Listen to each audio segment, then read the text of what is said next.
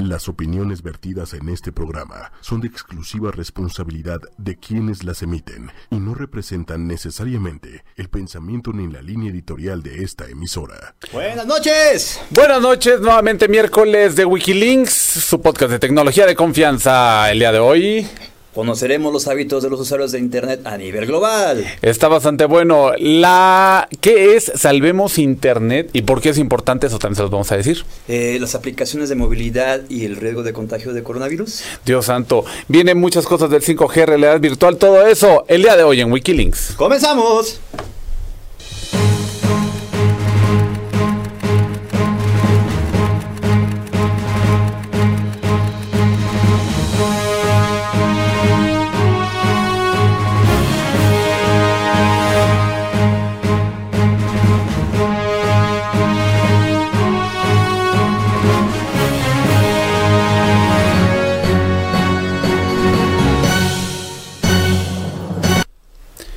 Muchísimas gracias por su compañía de este bonito miércoles. 5 de febrero. del 2020, a quien nos está escuchando a través de nuestro podcast, de verdad muchísimas gracias por descargar, por ocupar sus datos vía Spotify o iTunes, o también quienes nos están viendo a través de los diferentes eh, canales de ocho y media. Así es, y así como bien lo dijo el wiki, hoy estamos a día 5 de febrero. ¿Eso lo dijiste tú? Así va, sí, es cierto, ¿va? sí, pero ando, medio perdido. ando enamorado porque ya se acerca el día de los enamorados, viene también este, la primavera, el señor Vandar, pero miren bien. Como a burro- como burro en idem. Sí, sí, sí. Pero bueno, el día de hoy pues ya les dimos un pequeño avance de la información y nosotros arrancamos, ¿no? Así es. Bueno, Wiki, para empezar, pues esta semana pasada se presentó el estudio de parte de HotSuite, la plataforma para, para hacer redes sociales que, que utilizas para, para Twitter, para Facebook, para Instagram y Así demás. es. Pues bueno, nos arrojó los siguientes datos. En el mundo existen 4.554 millones de personas en línea. En línea. En Eso significa algo así por ahí el 60 y tan, 70%. Mucho más, así es. Y tuvo un incremento anual de 298 millones, o sea, 7% está creciendo al año. Claro. En México, pues bueno, los números para México nos muestra que este ocupamos la, sé- la séptima posición global en, en us- en uso de Internet, con 8 horas y 21 minutos en promedio. Se utiliza más para Google y YouTube, que son los sitios más visitados. Ajá, ajá. Eh, ¿Qué es lo que les preocupa a la gente? Pues bueno, casi dos tercios, el 64% de los usuarios de Internet con edad entre 16 y 64 años, lo que les preocupa, adivina qué es, Ya, sí me pueden me imaginar. El us- cómo usan las compañías sus datos, Es correcto. su información. Pero yo siento que se van más por el lado de sus datos, su teléfono, su dirección, cuando datos en realidad es todo lo que consultas, que revisas en una página, o sea, todo eso son también tus datos. Pero fíjate que este, este 64% es a nivel global, es el, a global. Pero lo que llama la atención es que en México la preocupación es mayor. El 79% de los adultos está preocupado por el uso de su información. Eso, eso es de llamar la atención. Yo pensé que nos valía, pero no. no, no, sí. Eh, ¿y, y qué es lo que más Cada utilizan? vez más, pero te decía, yo creo que no, no nos vale, pero creyendo nada más que es una parte de los datos. cuando Ahora, precisamente, en, eh, ¿qué qué es lo que más se conecta a la gente? Pues el 49% de los usuarios a nivel global lo hacen para las redes sociales. Sí, totalmente. Ese es. eh, los usuarios más activos en redes sociales, adivina dónde son. ¿Dónde te podrías imaginar? ¿De dónde?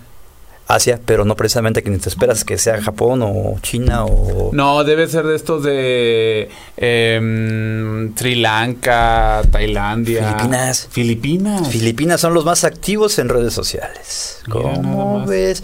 Bueno, este estudio, pues como decíamos, lo, lo presentó HotSuite. Eh, vamos a estar también dando Ajá. más datos más adelante. Vamos a empezar a, a subirlos a nuestras propias redes sociales para que, pues, estén más informados. Pero sí está bastante eh, instructivo este, este, este estudio. Pero por cierto, antes de que nos vayamos, es Ujú. cambiar de noticia. Las plataformas usadas, adivina cuáles son. Las tres primeras. Las tres primeras, Facebook, eh, Instagram. No. No. YouTube. YouTube, YouTube, sí. Y la tercera, Y la tercera, Google. Ok. WhatsApp. WhatsApp, sí. Es a nivel global. Sí, Pero bueno, cambiemos de tema. Tan, tan, tan. Así es, porque pues to- todavía tenemos más información. Así Nos, va- nos vamos de una vez con lo de Salvemos Internet. Yo creo que al final, porque ese sí es, ese sí es un tema bastante espinoso. Yo creo que sí está espinoso. Sí, bueno, pues hablando, siguiendo con seguridad digital y demás, eh, tres empresas, en este caso, digo, dos empresas, Mercado Libre y Segunda Mano, firmaron un consejo, un anuncian el Consejo Ciudadano para la colaboración de la seguridad digital. Pues esto fue con el marco del Internet, del Día del Internet Seguro.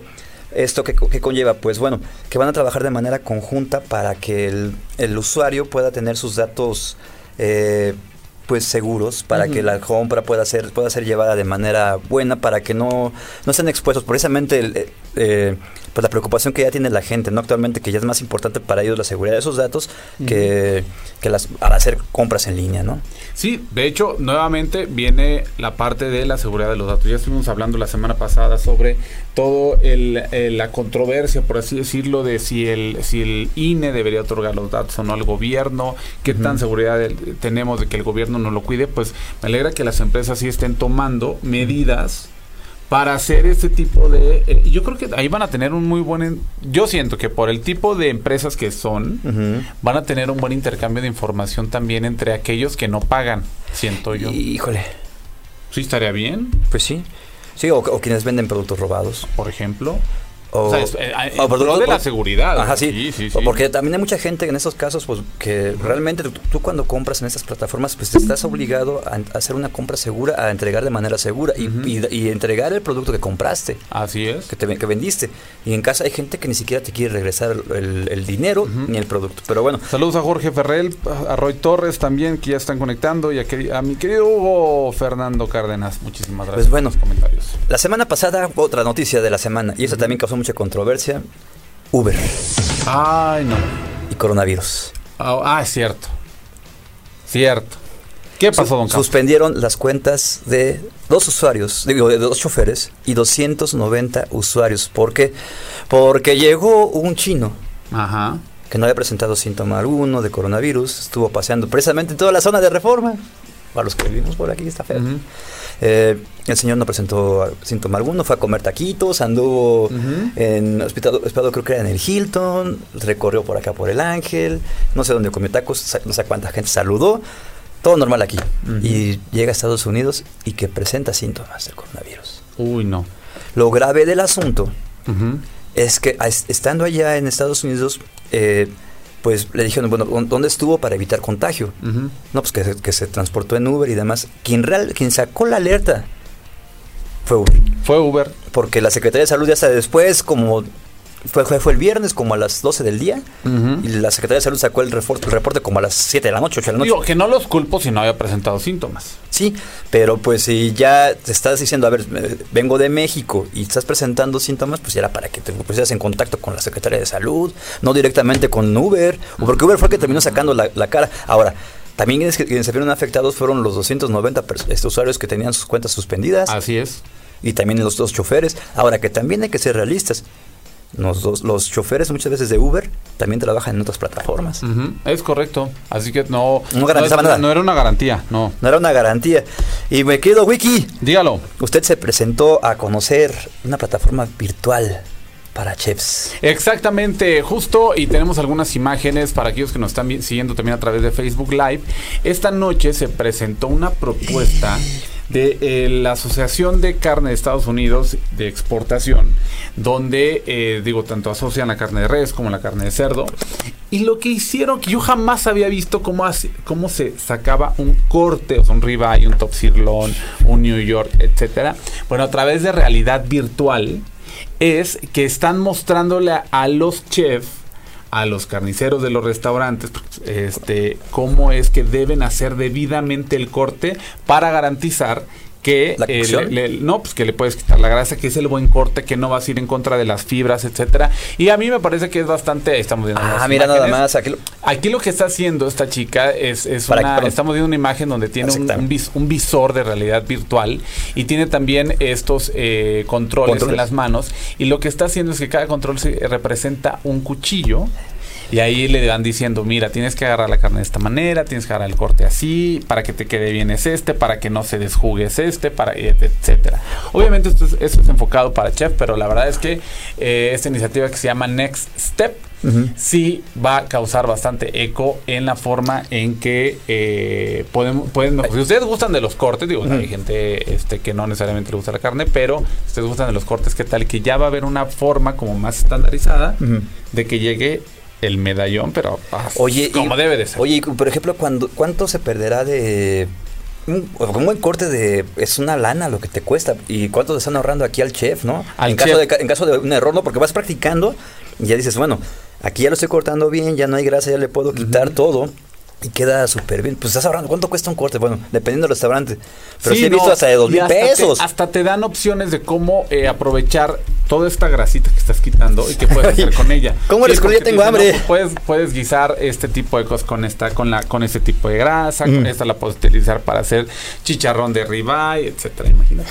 Oye, y lo importante, para aquellos chefs que digo, seguramente hay de haber aquí algún chef este geek que nos ha de estar escuchando o viendo, ¿cuánto cuesta? ¿Cómo está el asunto? No, en realidad es un acercamiento, sea, es parte de una experiencia que están Mm. utilizando ellos y eh, como acaba de ocurrir hace unos, hace una, esto está fresquecito, no ha salido tampoco en los medios, este, me, me quedaron de pasar el link donde ustedes pueden acercarse si es que les gustaría también tomar esta capacitación o, o, este, Ah. o acceder al, al kit de realidad. Oye, virtual. y por ejemplo, para un simple mortal que no es chef, pero que le gustan los cortes de carne. Oye, también es una buena pregunta, pues yo creo que sí lo pueden hacer. Sí. Acercándote directamente con ellos, aunque al final, pues seguramente tiene que ver un poco por ahí la compra del producto, etcétera. Sí, porque bueno, yo por ejemplo tengo nada más mi mandil y tengo mis ahí para, para hacer mi corte. Pero no Luego te- les voy a dar una clase de cómo encender el carbón y cómo hacer carne asada como los buenos norteños. Ah, pues ahí le pones, Ah, ahí le pones sí. un poco de ocote. Yo he dado clases, yo he dado clases. Con ocote lo pones ahí parado. Dice Leonardo, pues un tomahawk, ah, Ay, ay, ya nomás. que aparte, mira, le sacas así el tuétano. Y quizás la carnita que tengan la guisen con el tuétano. Uf, mi papá hace eso. Lo que sea que guisen con lo del tuétano, no se comen todo el tuétano, nada más lo guisan. Mi abuelo, lo, mi, mi abuelo lo sabía quieres se lo comen. hacer. Yo, a mí me parece.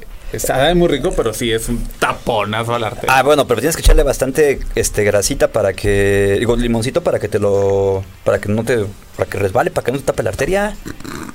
Ahora vas a estar así de Ay, ¿se acuerdan de los comerciales? Recuerda, el limón no mata la bacteria del colesterol, ya está. Ah, no, no, no, El, pero- con el limón ya no. Pero físicamente alguna vez me explicaron que el limón te corta la grasa y evita que, que pues, entra con menor presión y ya fluye. Así es, es como echarle salivita, pues. ¿Sabes qué parece? Como la gente que cree que el cilantro en el taco del pastor, el taco del pastor es la su porción de verdura del día. Eh, este, Hasta Diego también se sorprende. Diego sí le entra muy a los taquitos con todo, Bueno, con pues- singular alegría. este, estamos a punto de entrar a la entrevista, este, Wiki. Ajá. ¿A quién entrevistamos el día de hoy? ¿Y qué, y qué fue lo que presentaron precisamente? Exacto, y pasando con más, resulta que el este mismo miércoles, esto por información fresquecita, se presentó en México dos nuevos dispositivos ¿Qué son? que Cuéntame. son como del futuro, ¿Qué es? que tienen co- como una mujer atrapada en el dispositivo. Ya les contaremos con la siguiente entrevista. El nombre- Estamos entrevistando. Verás. Córrela, mi querido Diego.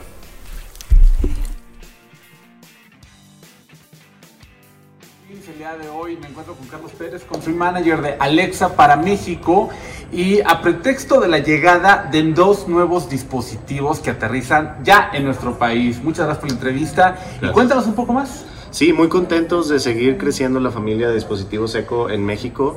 Eh, actualmente estamos eh, aquí presentando el Eco Show 8, que es, eh, digamos que el hermano grande del Eco Show Ajá. 5. Es un dispositivo con una pantalla de 8 pulgadas de alta definición, ideal para consumir contenido digital. Nosotros vemos como este dispositivo algo que puedes colocar en la sala, a lo mejor en una cocina. Eh, te da muy buena calidad de audio y una manera súper conveniente de consumir, te digo, videos de todo tipo, ¿no? Eh, y por otro lado, eh, tenemos el EcoFlex, que este dispositivo está pensado para conectarse directamente a un enchufe de luz para poder traer Alexa a aquellos rincones de la casa donde a lo mejor quieres tener el acceso a tu servicio de voz, pero no quieres tener necesariamente una bocina dedicada. Sí, claro, pero igual tienes una bodega donde pues no vas a tener la bocina, pero puedes poner el flex y tiene algunos accesorios también que, eh, Exacto. que habrá, ¿no? Muy interesante, sí. eh, abajo del dispositivo tenemos un puerto de USB que te permite ya sea cargar a lo mejor un teléfono o utilizar algunos de los eh, accesorios que están diseñados para el Flex, como pueden ser eh, sensores de movimiento para customizar rutinas o también eh, luces de noche. Ah, eso está bastante bueno y la verdad es que pues yo soy fan de Alexa, tengo diferentes dispositivos en, en casa. ¿Ya están disponibles en México a partir de cuándo y qué precios también nos Claro. Sí, mira, el, el Echo Flex está disponible ya eh, a través de Amazon México con entrega inmediata. Tiene un precio de eh, 599 pesos. Ya. Eh, los accesorios estarán eh, disponibles también en México muy pronto. Y el Echo Show 8 está actualmente ya en preventa con entregas a partir del 26 de febrero y tiene un precio de 2.999 pesos. Pues ya, ya falta poco entonces y, y sí, la verdad es que es un dispositivo que vale bastante la pena quienes lo han utilizado, ah, bueno, al menos el 5, que yo lo, yo lo tuve un tiempo, la verdad es que si lo pones en la cocina es fantástico.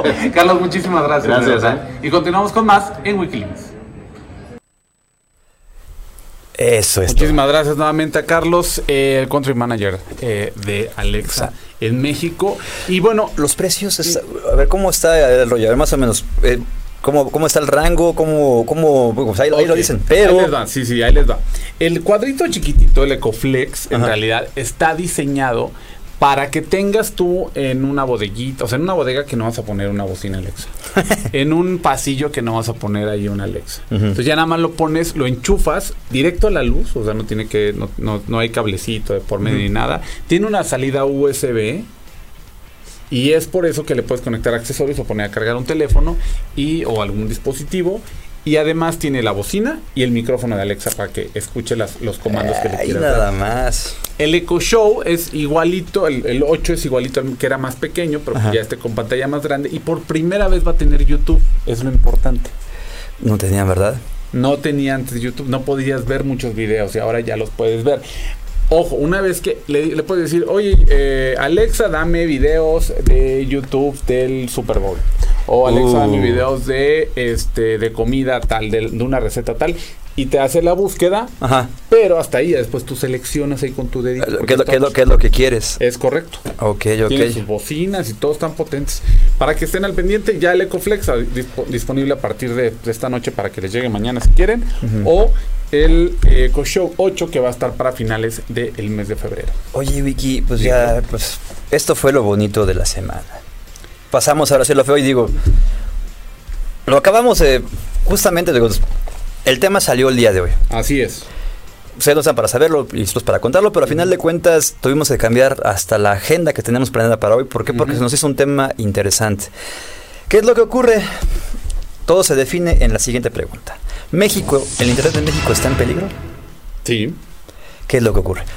Pues resulta que el día de hoy se lanzó una iniciativa para regular la neutralidad de la red, con la finalidad de mantener la seguridad. Cosa que, bueno, ¿en qué consiste esto? Pues como por cualquier lugar, por seguridad se puede entender que si, por ejemplo, eh, pueden encontrar que se están enviando mensajes subversivos o algo que, que la, que la agencia de seguridad diga, esto va contra la, contra la paz del país y se está mandando a través, no sé, de Total Play, de, de Infinitum, con la mano en la cintura, agarren y te bajen en el switch a tu IP. Sí, sí, sí. Eso se va a presentar próximamente en el Senado. Así es, esta iniciativa, como bien lo dices, abre la puerta para que exista una guerra sucia bastante este una para desatar la carnicería a través de internet. ¿Por Así qué? es. Porque actualmente existe una especie de neutralidad. Digo Ujú. especie porque hay dos tres cositas por ahí que, que Sí. yo digo que bueno. Que te están vigilando, que quieras, pero. Ajá, exacto. Hay una especie de neutralidad en la que también si tú eh, estás viendo algo en, en Netflix pues Sí. tienes un cierto estándar de velocidad. Ah, así es. Que usted está, que Diego está viendo ahí alguna página Ah. que no debería.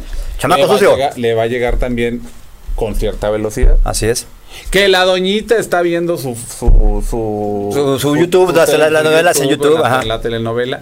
Que la tía quiere mandar un piolín a través de WhatsApp. Ajá. Se, se va a enviar con cierta velocidad. Así es. Lo que- Pero imagínense que el día de mañana llego, este, yo digo, ay, pues yo soy el proveedor de internet. El El, que quiera. azul, Ah, ¿O el rojo? Aquí la cuestión es: es proveedor de internet tanto móvil como fijo. exacto. Yo soy el proveedor de internet rojo. ¿Y qué crees, amigo Netflix? Que ya no te lo voy a. Que si tú quieres que, te- que sigas teniendo la misma velocidad, échese para acá. Datos. Que yo soy el proveedor azul. Uy, no, yo tengo un- yo tengo aquí, es mi compa, el, de, el de Netflix, ¿no? Sí, ¿sabes qué? Pues, Déjame, aquí, aquí- aquí vamos, aquí, aquí va a haber una preferencia, te voy a dar un poquito más de velocidad. ¿Para qué? Para que tú puedas tener preferencia para mantener eso, ese tipo de la velocidad estándar Exacto. mientras esto se les baja. Esa es una esa es una de las Esa es una de las de las varias de las varias cosas. Pero es la Que, menos ah, peor. Es la menos peor, pero eh, recuerden que internet es- lo quieren convertir en una especie de válvulas. Este, una tubería gigantesca donde vas a poder priorizar ciertos contenidos, velocidades, pero al mismo tiempo. Al mismo tiempo, con la, con la finalidad de seguridad, puedes bajar el switch, puedes hasta Cerrar la válvula. cerrar la válvula. En la ¿Qué, es lo que ocurre? Un- el clásico ejemplo que podemos ver es fue ocurrido durante la primera- primavera árabe. ¿Te acuerdas cuando cayó el régimen de Hosni Mubarak? La gente pues estaba incomunicada, estaba comunicada de alguna manera a Le través de redes sociales. A todas las redes sociales. Ajá. Pero ya se había convocado el tema. Ujú. Eh, pero ya pero la cuestión aquí es el, el gobierno puede ser capaz de esto. ¿Qué es lo que ocurrió? ¿Te acuerdas que hace como un mes, el año pasado estábamos hablando precisamente del tema que en, Irán les habían bajado el switch precisamente? Esa es la neutralidad de la red. O que Rusia quiere tener su propio internet con sus propias reglas. Así es. ¿Qué es lo que ocurre aquí? Otro. Puedes tener, te van, a, te van a obligar a tener estándares a través de las redes sociales, por ejemplo, tipo China, con huevo. Pues sí. Puedes- Bueno, pues aplausos a nuestros amigos de Morena. No soy de Morena. Sí, fue Morena. Morena. Sí. Ojo. Pero eh, salieron a decir también que esto no, no significaba que atentaran contra la libertad de expresión. Señores, el Internet no es, es libertad de expresión. Y aquí hay que quedar, hay que quedar bien claro. Esto afecta a todos sin importar ideología, colores, partidos, lo que gustes y mandes. ¿Por qué? Porque al rato, pues, siempre A vas bajito, todos, pum. y, sabes que y hasta ellos mismos. Hasta ellos mismos. Sí. O sea, imagínate también que, que, le- que también le hagas al switch a tu a, la página de algún partido. Bye. Y guerra sucia. Por eso, por eso decía lo de la carnicería. Me da unas ganas de llorar. Es que es en serio, o sea, y de hecho se va a lanzar a partir, el día de mañana se lanza el, eh, se lanza esa iniciativa. Ahora también hay que recordar que así pues, ¿qué fue? ¿Te acuerdas cuando quisieron, cuando subieron los impuestos al internet? Ajá. Que se, que se organizó precisamente que cuando el Twitter y demás era un territorio bonito, que no había problemas y demás, se unieron en, Parque Hundido para poder este eh, eh, luchar porque no subieran el internet, los impuestos. ¿Por qué? Porque es un derecho humano, ya, ya está considerado, es más, está considerado ya como un derecho humano, porque te da acceso a, educación, a conocimiento, que bien usado. Pero sí ya está usado, ya, ya está, está catalogado como un derecho humano. Entonces que vengan y te digan, a ver, pues yo te voy a decir, ¿sabes qué? Te voy a controlar lo que puedes ver, esto sí, ¿no? Con esta velocidad este video no va a pasar. Y terminan viendo a Cayo de Hacha. Imagínate, por ejemplo, A ellos sí le pondría. Pues, no, pero te voy a poner un ejemplo. Sí le ponemos impuesto, ¿verdad, Diego? Imagínate que de repente tú eres, no sé, Wiki, y que por ejemplo, este video que estamos. yo soy Wiki. O sea, o sea, Wiki, que estamos, que estamos, que estamos aquí Ajá. grabando este video, que lo están viendo. Que de repente sabes que porque dijimos este tema que no le gustó al gobierno, le baja la velocidad de, tran- de transferencia, ya no nos pueden ver, los ven con cortes. Sin importar que, que- que- cuál sea tu servidor de, de internet. No, hombre. Si yo soy 100% morena, mi corazón está con ellos. ¡Viva así, vi- ¡Viva sí, AMLO! viva, Ah, no, viva, sí, sí, quien se No deje. es cierto, no es cierto, no es Quien cierto. esté en turno ahí este, para, para que no nos... No, es que- Imagínense que hagamos eso. Es que sí es atentar contra la libertad de conocimiento. O sea, no Bueno. es no es solamente eso. Bueno, lo que les vamos a decir es que a, eh, a través del hashtag Salvemos Internet, ustedes pueden, es, un, es una iniciativa, lleva ya muchísimos años porque ya ha habido diferentes intentos de atentado contra eh, Internet, contra la, no- no- la neutralidad. Y a través de este hashtag en las diferentes redes sociales se pueden dar a conocer o pueden informarse sobre las ¿Cómo diferentes va? iniciativas de qué pueden ustedes aportar, porque esto sí es muy importante para el país. Eh, en materia de defensa del de la neutralidad de la red. Sí, sí, porque a fin de cuentas, como te digo, afecta no solamente tu diversión, afecta tu conocimiento, afecta lo que tú puedes compartir, porque al final de cuentas esto, el- recordemos que el Internet democratizó la comunicación, hizo que solamente fuera de nosotros hacia ustedes, ahora ustedes se pueden comunicar con nosotros y viceversa, es bidireccional ya. Sí, aquí estamos también Aquí está el ejemplo. los mensajes. Que por cierto, Luis los Cochano saluda que saludo par de guapos, nos dice. No- sé a quién se le refiera. Ay, Pues bueno. obviamente que me está viendo doble. Este, Paulina Monraes, muchísimas gracias este, por, por acompañarnos pues Wiki, pues, creo que nos tenemos que despedir, pero sí hay que cargarles mucho eso a la gente. Sí, vamos a recargar mucho el día de mañana a las 10 de la mañana. Por favor, eh, usar este hashtag. Es este jueves a las 10 de la mañana eh, para que a través del hashtag puedan conocer las diferentes iniciativas. Uh. Les recomiendo mucho la cuenta en eh, Twitter. R3 de, es la que va, es, la, es la que está impulsando el, el hashtag R3D. Eh, pueden, pueden encontrar ahorita nuestras redes sociales a través de pues, en wikichava, arroba wikichava, arroba el guion bajo campos o arroba el Adrián Campos todo corrido. Ahí vamos a estar retuiteando las, los, los tweets. Y, recuerden, es arroba R3DMX. Sí, aquí está, aquí está montado ya también este gente como el Pisu, buen amigo Pisu, este gente preocupada precisamente por la por la por la red, por la libertad de la internet. Tweet, corre, compartir todo. Sí. Porque sí, eso es algo bastante importante. Si era así Sí. fuera de cotorreo, más fuera de broma, sí, sí, realmente eso es para preocuparse. Pero señores, pues los encargamos, vámonos Wiki, no me voy tan contento ahora, preocupado por eso. Morena.